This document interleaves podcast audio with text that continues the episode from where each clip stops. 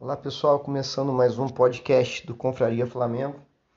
É, tivemos ontem contra o Corinthians mais uma vitória, poderia chamar de avassaladora. O Flamengo passou por cima, não tomou conhecimento, precisou jogar só o primeiro tempo, fez 3 a 0, poderia ter feito mais. E no segundo tempo o time tirou o pé totalmente.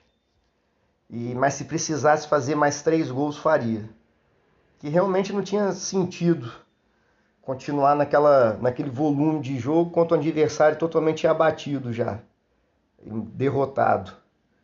É, no final do gol tomamos um gol besta lá, sorte do Corinthians, mas não, não passamos grandes apertos. E acho que foi mais um excelente jogo do Flamengo sobre o comando do Renato. É, mérito do Renato até aqui colocar os jogadores onde eles rendem melhor. Isso ele falou desde a sua chegada. Queria conversar com os jogadores para ver aonde que eles se, se sentiam mais à vontade para jogar. Então ele botou o Ilharão onde ele joga muito bem, que é na, de volante, né? E botou o Gustavo Henrique, está jogando bem, junto com o Léo Pereira, voltou também a apresentar, melhorar o seu nível de, de jogo que ninguém esquece de jogar futebol, né? O Léo Pereira fez um bom, fez bons campeonatos no Atlético Paranaense. Parece que agora está retomando a sua melhor forma técnica. E o Renato passou confiança para o time, motivou e o time vem jogando muito bem. Marcação alta e todo mundo viu ontem. Mas eu também queria falar um pouco de tão constrangedora que foi a, a narração da Globo, né? O Gustavo Villani, Roger Flores e o Casagrande. Chegou a ser patético a frustração deles com um grande jogo que o Flamengo fez, mais um grande jogo que o Flamengo fez. Foi eles estavam tristes, indignados com a com o jeito que o Flamengo humilhou o Corinthians no primeiro tempo. Parecia time de profissional contra time de amador.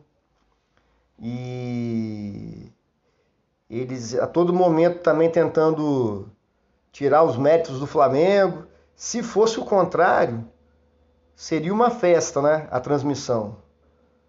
Iam falar só que o Corinthians é excelente, que o time do Flamengo não conseguiu jogar.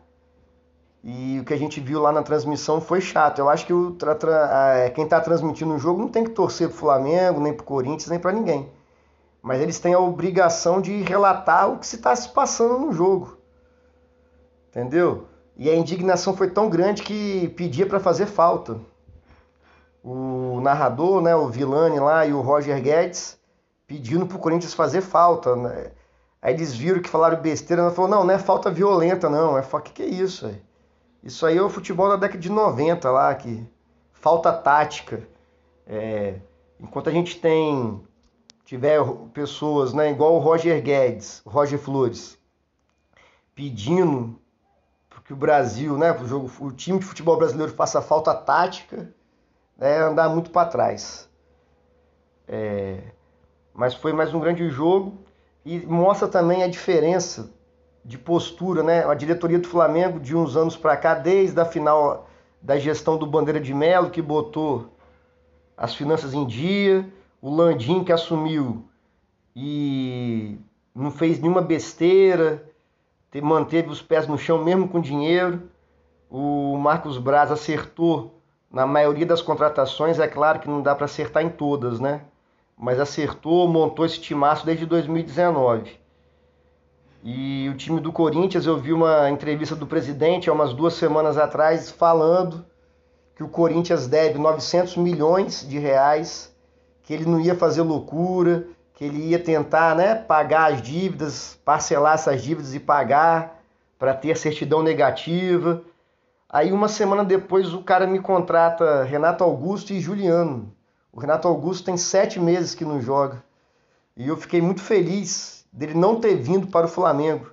Tinha torcedor no Twitter pedindo para o Renato Augusto vir para o Flamengo. Pelo amor de Deus.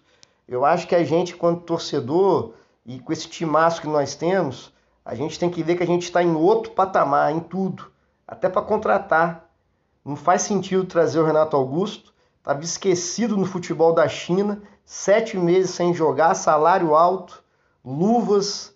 Ele ia querer receber luvas. Então, ainda bem que essa, que essa mala não veio para o Flamengo.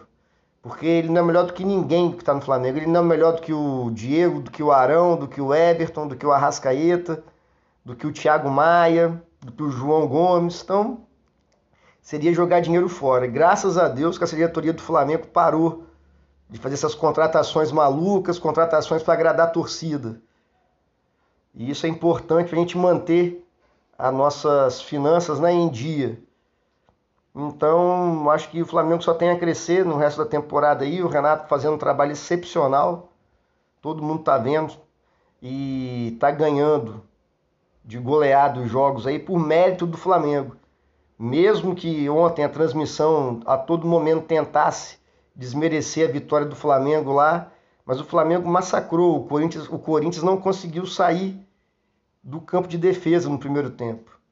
E o Corinthians é décimo colocado do brasileiro, é o Corinthians jogando no campo deles. Então foi uma grande vitória. E eu gosto quando a imprensa paulista, principalmente, fica chateada. Eu vi também hoje um programa de que da ESPN lá não, do Sport TV, comentarista lá, o Lino, questionando como é que o Renato vai fazer para esse time evoluir. Quando pegar um adversário forte, pô, o Flamengo ganhou do São Paulo, ganhou do Corinthians, ganhou do Defensa e Justiça, vai. É capaz de pegar a seleção do Tite e ganhar também. Se o Renato evoluir mais esse time, vai virar o Megazord, não vai ter como ninguém nem competir com a gente. Nós vamos ter que disputar campeonato em Marte, porque na Terra não vai ter adversário. Então é, é legal de ver esses comentaristas arrumando uma maneira de, de tentar desmerecer ou de falar que do trabalho do Renato que ainda não encarou um adversário à altura do Flamengo. Então, aproveitar esse momento, curtir, que eu acredito muito que nós temos plena chance desse ano de ganhar tudo, literalmente. O Carioca já foi, o Brasileirão a gente está dois jogos atrás. Se vencer, fica um ponto do Palmeiras, que para mim não tem, eu não tenho medo nenhum do Palmeiras. É um time que só ganha com gol de sorte, ajuda da arbitragem. O Atlético Mineiro não tem time para aguentar o campeonato todo, 38 rodadas, vai ser igual ao ano passado. Vai perder ponto para Bahia, Fortaleza. E, então no Brasileirão estou bem tranquilo. A Libertadores, os times, o Flamengo, pelo que vem jogando, está bem melhor, mas é aquele esquema, né? Mata-mata, às vezes pode acontecer um imprevisto, um dia que não joga bem, mas eu acho que para o Flamengo não ser campeão da Libertadores é só assim mesmo. Uma noite muito ruim do Flamengo e uma noite muito boa do adversário. Para gente ter. Pra gente não se classificar até as finais. Até a final, né? Que é um jogo só. E a Copa do Brasil, eu acho que também que a gente vai se o calendário não ficar muito apertado, eu acho que dá para a gente ganhar também a Copa do Brasil fácil. Mas vamos aproveitar esse momento, torcer e é, valorizar né, o trabalho que o Renato vem fazendo. Está fazendo um ótimo trabalho que continue assim. Valeu, saudações rubro-negras.